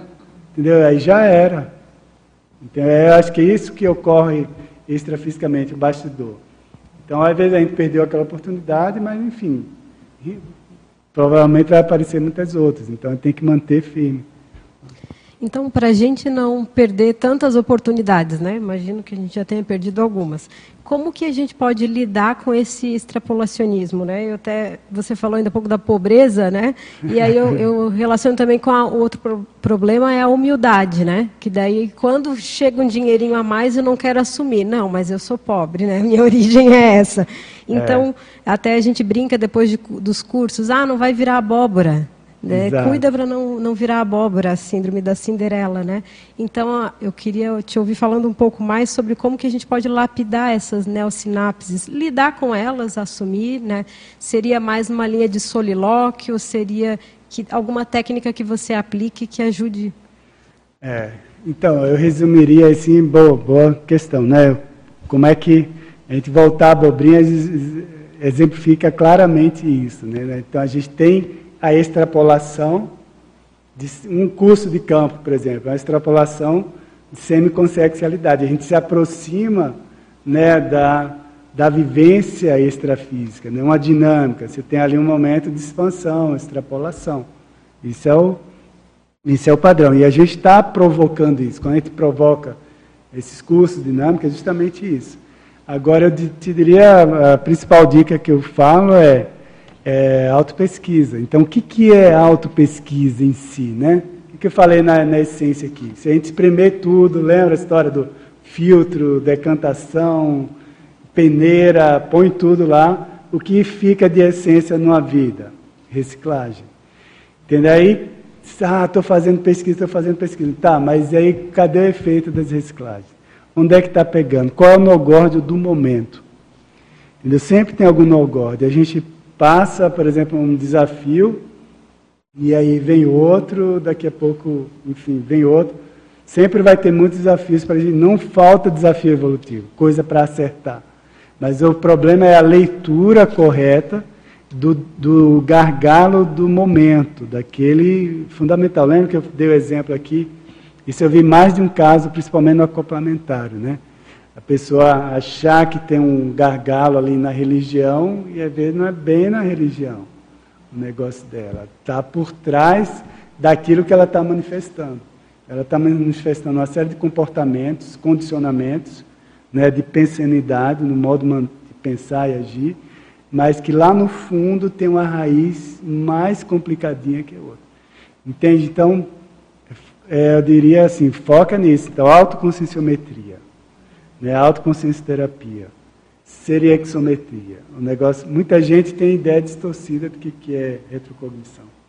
A retrocognição, ela ajuda a mostrar essas cascas, essas camadas. Na hora que você faz vista grossa para retrocognição, você está, entendeu? É enfiando a cabeça embaixo do, do buraco lá. Entende? Então, pega para avaliar, ah, meu parapsiquismo não está dando desenvolvido. Então, não preocupa com isso. Parapsiquismo depende só da gente, depende do nosso esforço. Né? A malhação bioenergética está em forma, pensionidades, tudo que é essa orientação está tudo certo. Mas também depende de lá também. Então, se lá não está te convocando, então, às vezes, por que, que será? Então, traga para si, opa, se eu não estou sendo requisitado para demandas assistenciais, o que, que é? Você traz para si. Que, que eu preciso ajustar aqui para melhorar? É estabilidade, a pensionidade em relação à emoção, em relação ao físico. Às vezes a pessoa está com tudo. Nossa, pensionidade ótima, está produzindo, e aí, mas fisicamente ela produz só duas, três horas. Que ela está com o corpo desintoxicado, não tem resistência. Aí o amparador vai colocar mais desafios, assim, demandas para a pessoa. Entendeu? Porque a escagem, a escagem depende da gente. Muito do teleguiamento, estava falando, envolve processo de escagem. Seja, a gente é guiado até determinado local, contexto, situação, e lá, ó, então, às vezes, você nem fala naquele contexto muito. Você vai lá, só de, da sua psicosfera ter abertura, ter predisposição assistencial, que já é acima da média humana, o intermissivista já tem isso, o tenepsista já tem isso já assentado. Então, quando você vai ao contexto, faz a escagem e puxa. Beleza. Então, ó, foi, aí foi para um lugar, foi para outro, foi para outro. Entende? Daqui a pouco aí você leva tudo para a lá. E aí você vai, e aí os amparadores estão. E aí o que, que acontece? Os amparadores vão cada vez mais confiando em você. Então, se você está com estabilidade física, resistência, emocional para encarar a situação, igual a esse monte de chuva agora. Hoje na TENEPS estava lembrando, esse ano apareceu uma figura muito. Fazia tempo que eu não via muito transfigurada, assim. Para lembrava até, não é bem lobisomem, mas com, sabe, aquelas consciências muito. Eu associei que pode ter é, com esses arrastões que está indo em chuva, né? Tá lembrando disso. A hidroenergia, muita hidroenergia. Hidroenergia é muito terapêutica. Então, na hora que acalma esses perturbadões e tal, consegue, sabe, dar uma mexida de qualquer maneira que enfim, estou falando no contexto atual agora. Então, ficar atento a isso. Como é que eu estou é, me, posicionando, me posicionando em cada situação? Tem algum, o que, que pode estar tá sendo ajustado da minha, da, da minha situação atual para melhorar isso? Eu falei, emocional, mental, né? Estou tipo ativo, estudando, pesquisando, produzindo, escrevendo, entende? Então exercitar esse conjunto. Na hora que você estiver em forma, quanto mais você estiver em forma, na verdade, mais eles vão requisitar a gente. E aí vai subindo a média, né? A gente pula um pouquinho. Entendeu? Esse pouquinho, que é a extrapolação, isso vai contando na nossa memória. Poxa, tem uma extrapolação, vezes mais da linha mental somática, igual tem aqui de pesquisa, né? Às vezes é de exaustão energética mesmo. Né? Tem extrapolação que você faz de doação, de doar mais energia. E por aí vai. Não sei se ajudei ou atrapalhei. Sim, ajuda bastante, bem em cima do lance.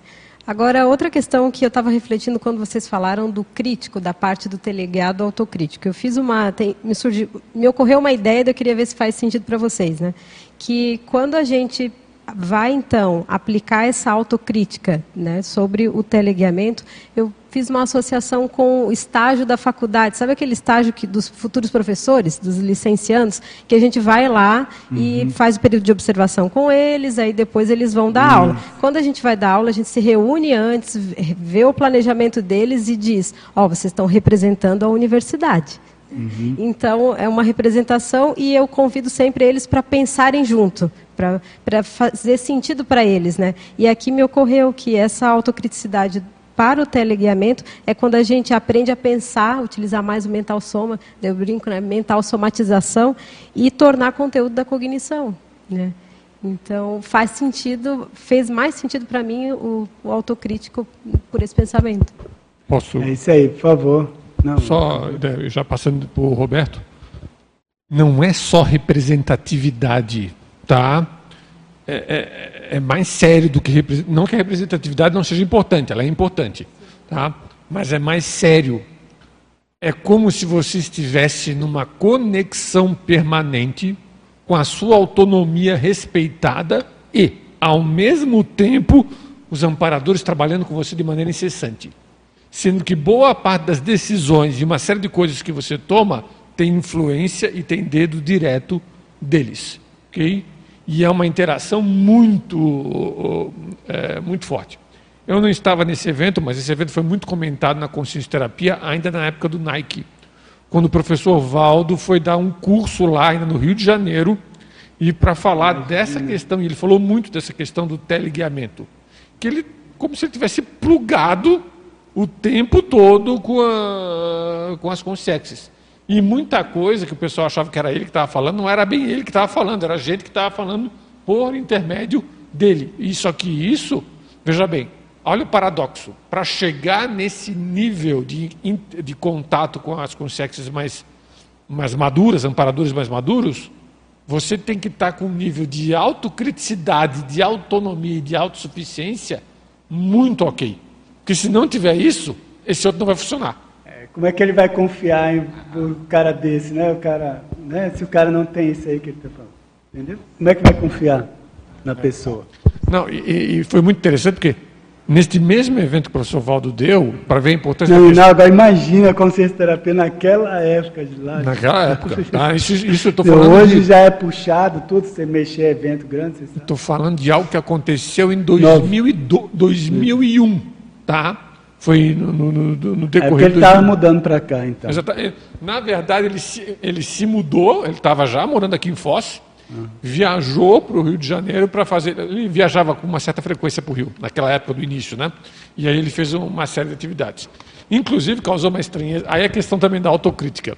O hotel ficava muito pertinho da época no prédio do Nike, ficava lá na Visconde de Pirajá, no Rio de Janeiro. Você conheceu lá o Rio de Janeiro, da Visconde de Pirajá? Sim. E ele pedia para ir de carro do hotel para aquilo ali. Gente, é uma quadra. Tá? Aquele, tá, a pessoa foi. Tá. Não, ele ia andando da casa dele para lá. É, mas aí ele pediu o carro. Ali, vai ver, aí ele pediu o carro. Aí todo mundo. Né? Tá pedindo? o carro lá para ele. Vamos lá, né, Aí numa dessas que ele estava indo de carro, ele disse assim: vocês devem estar estranhando eu estar tá pedindo o carro para vir para dar atividade para vocês. Mas deixa eu explicar por que, que eu estou pedindo carro. Aí ele estava andando com o carro lá para o Nike na época. Está vendo aquela pessoa que está ali, era um morador de rua. Tá? Aquele morador de rua está com um mega sediador do lado. Se eu for para a atividade a pé, aquilo vai me dar trabalho e eu não vou conseguir. Não, não é que não vai conseguir mas vai me dar muito mais trabalho para fazer a atividade lá com vocês. O custo-benefício uh, vai ser maior. Cara, aí você vê a importância, aí é a questão também do parapsiquismo, aí você pensa assim, cara, olha a, o nível do detalhamento que a autoconscientização multidimensional pode levar a pessoa a ter. A partir daí é que começa a ter algumas coisas, eu imagino, né? Lá não tenho tanta vivência nesse sentido para poder fazer uma afirmação até mais, mais peremptória, né? Mas imagino que a, a, partir desse nível de autoconscientização multidimensional, fora todas as outras coisas que o próprio Roberto já colocou, que eu coloquei aqui muito rapidamente, é que a pessoa vai conseguir vivenciar o teleguiamento mais autocrítico mesmo. É, então, o que a gente tem são essas extrapolações. Aí veja, nesses casos que você estava falando, né? Extrapolações. A, a diretora, ela, a diretora vai passa a confiar em você no caso aí, né? Você está lá fazendo os, né, os testes e as fases de, de estágio, né? De, de, de, docência ali. Então a diretora vai, você vai representar a escola naquele momento ali, né? A docência naquele momento, mesmo você estando numa condição de estágio, estagiário. Então a mesma coisa aqui. Entende? Ficar atento para ver o que, que você vai falar, se posicionar, fazer, tomar alguma decisão que represente uma conduta assistencial. Entendeu? Aí seja na família, no trabalho, enfim, no voluntariado. Entendeu? O que, que eu estou, a posição que eu estou assumindo que está dentro dessa linha. Entende? Que aí sem. E aí é autocrítico justamente que você não, você não entra cegamente. Você questiona por que, que você está indo no sentido de entender e aí ter mais firmeza, mais autonomia, como ele falou, no sentido de se apropriar da situação. Poxa, não, estou entendendo, é por isso que está tá ocorrendo, estou assumindo determinada postura. Entendeu? Fica claro para você isso.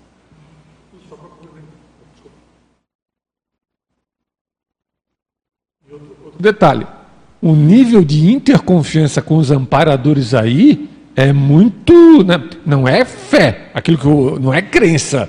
E não é abdicação da autocrítica. É um nível de, auto, de interconfiança conquistado é. depois de muito. Olha, de, é esforço de vidas, não é esforço de uma vida só.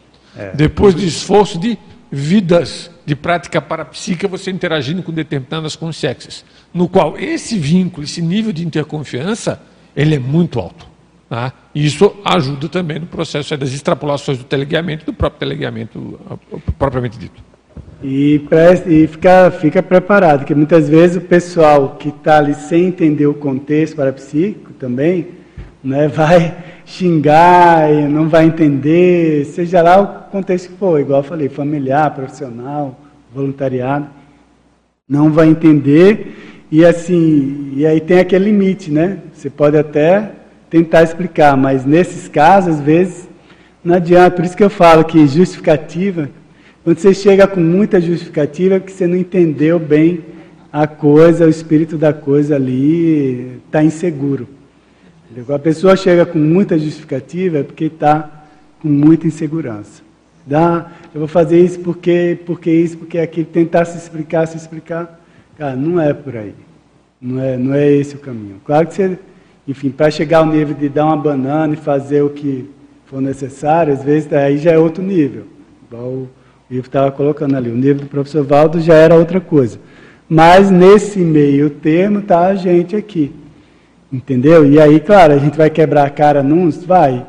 Mas aí, enfim, acho que o, o principal é essa conexão. Eu tô, estou honrando né, essa conexão, ou seja, aquela, o que eu captei, consegui captar, estou conseguindo pôr em prática aqui, em termos de, seja lá que você vai falar, o que você vai fazer, né, a decisão que você vai tomar. Entende? Por isso que é fundamental, no nível que a gente está, esse investimento de autopesquisa, no sentido de autopesquisa tem que trazer reciclagem, gente. Tem que trazer mudanças. E não tem essa uma fórmula geral. É você, cada um, dentro do seu histórico, ver o que é prioritário naquele momento. Tem outra pergunta que eu sempre lembro disso quando falo estudo de evoluciologia, né? Uma pergunta que o professor Valdo costumava falar, né? Do, se chegasse o serenão, o que, que você ia perguntar, né? Entendeu? Chega o serenão, você vai fazer entrevista lá com o serenão. Qual era a pergunta básica, né? Ou seja, qual é, qual foi o último trafá que você né, deixou por último para trabalhar? Isso é de uma inteligência violenta. Entendeu? Porque ele está vendo lá adiante, entendeu? Aquilo que é prioritário, porque, igual a gente também tem um universo de, de desafios para trabalhar. Então a gente fala assim, desafios evolutivos é um universo, né? Entende? Mas, cara, qual que é o prioritário do momento? Entende? Mas completa aí. Tem uma perguntinha que é pior do que. Essa é, essa é danada, mas tem outra que é pior do que essa. A pessoa, a consciência está para se tornar consciência livre. É um serenão que está para se tornar consciência livre. Só que ele lembra que em uma das vidas dele ele teve uma mãe que hoje está mal. Ele vai se tornar consciência livre sabendo que uma das mães do passado está mal? Essa pergunta é muito terrível. tá? Ok.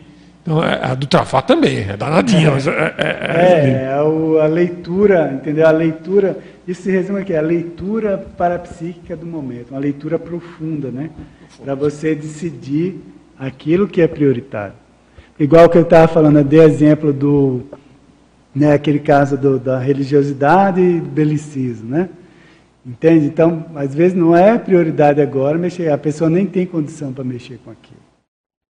Entendeu? Então tem que ver o que, que é prioridade, a leitura no momento, senão você encontra lá um mega trafá, vai ficar batendo nele, pá, pá, pode passar a vida todinha batendo mega trafá e, e, o resultado da sua vida vai ser o quê?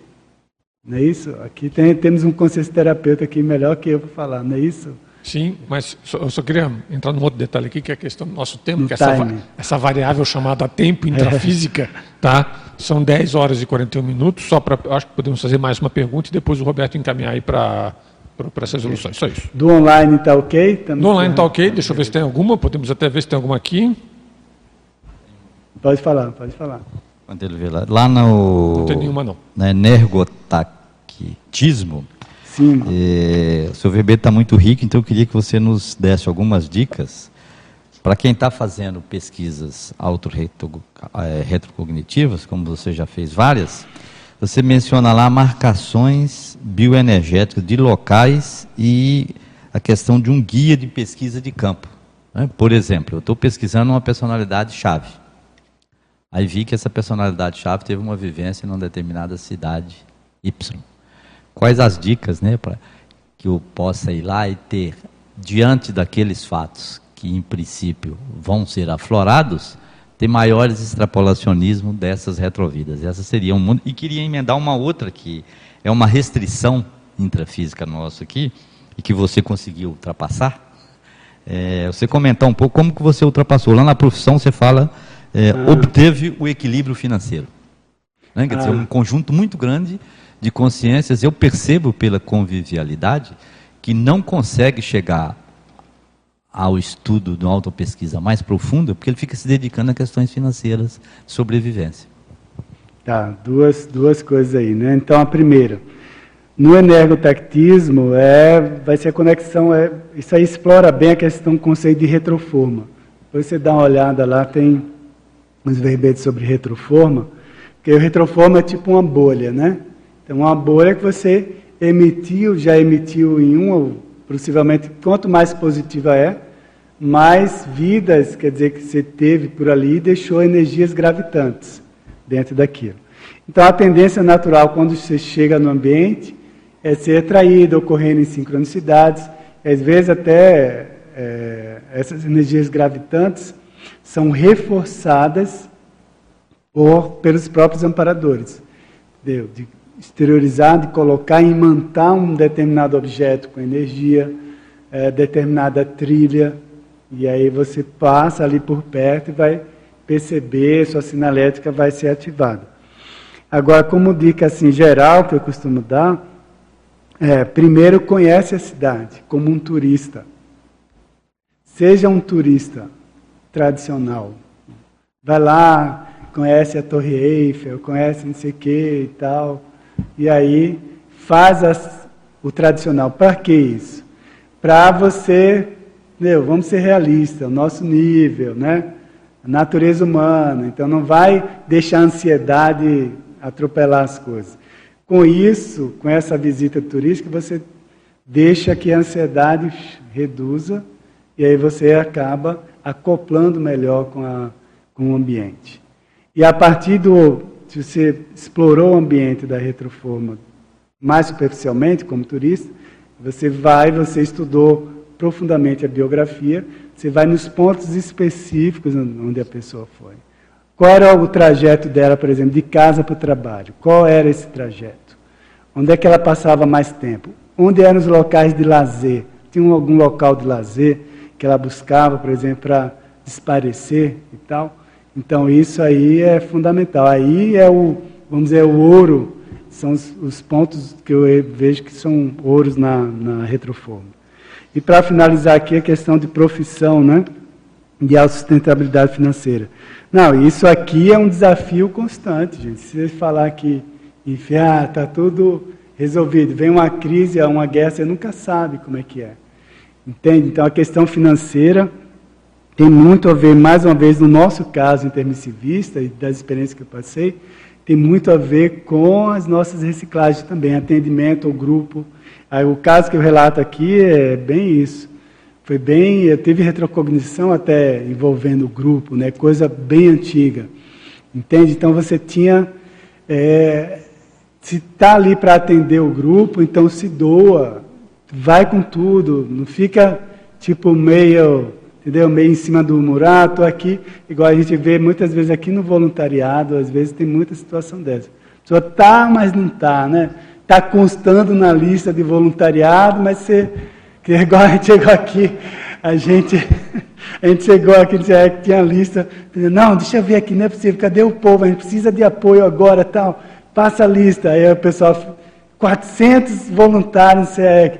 Caramba, que 400? Não, Revisa isso aí, a gente ficou, né? Pode falar assim, é, P da vida quer dizer aqui, né, cosmeticamente, é preocupado com a vida, entendeu? A gente ficou P da vida. Põe, revisa isso aí, pediu urgência para a equipe de voluntariado, o pessoal foi revisar, aumentou a mais de 500 a lista. Por quê? Porque tinha um percentualzinho aqui, outro ali e tal. Enfim, aí, enfim, mas aqui no CEEC é inevitável isso. Mas o que eu estou dando um exemplo é, quando você está conectado a um grupo, por exemplo, eu vejo também isso em família, tem vários casos. Pessoa reclamando ali da família, xingando e tal.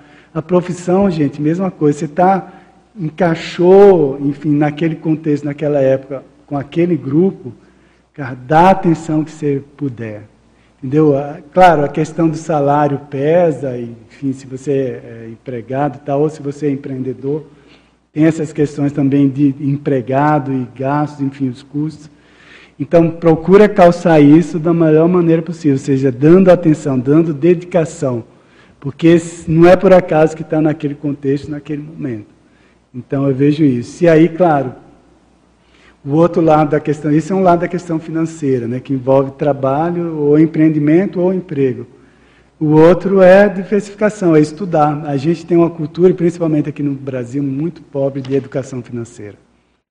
Assim, paupérrima, para dizer, né? Uma deseducação, na verdade, que inculcou na gente certos condicionamentos que a gente está até hoje. Aquela coisa de, da poupança, disso, né? De no dinheiro embaixo da cama ou dinheiro no banco, enfim. É, porque a gente foi deseducado, a gente não teve é, é educação para investimento, para diversificar, para ter noção disso, acompanhar os investimentos, acompanhar custos, fazer esses estudos. Não, sempre não, é o banco, o banco cuida do dinheiro, ou, enfim. Então a gente tem sérios vieses de deseducação financeira aqui. Então, eu sugiro é reeducação financeira, em primeiro lugar, nesse sentido de estudar mesmo, puxar para si responsabilidade, claro, buscar especialistas é, faz parte desse processo, né? Mas, gente, estamos em cima da hora, passando já e só agradecer a todos, né? Então fica gravado aí o debate e a gente se vê na próxima, né? Qualquer dúvida, questão, estamos aí. Agradecer ao professor Roberto Leimig aí por toda a sua contribuição no Epicentrismo Debate de hoje. O Epicentrismo Debate hoje que foi de número 191. Hoje nós tivemos até 57 espectadores simultâneos. Eu queria destacar aqui que a gente teve gente, inclusive, da França assistindo aqui ao, ao Epicentro de Debate. Nós tivemos 225 acessos e 12 consins presentes aqui no Tertuliário. O próximo Epicentrismo de Debate é o de número 192 e o tema vai ser para comorbidade da especialidade para patologia. O EPICOM responsável vai ser o professor Pedro Fernandes. Nosso muito obrigado a todos e contamos com a presença de todos na próxima semana aí no próxima sexta-feira, às 9 horas, no próximo Epicentrismo em Debate.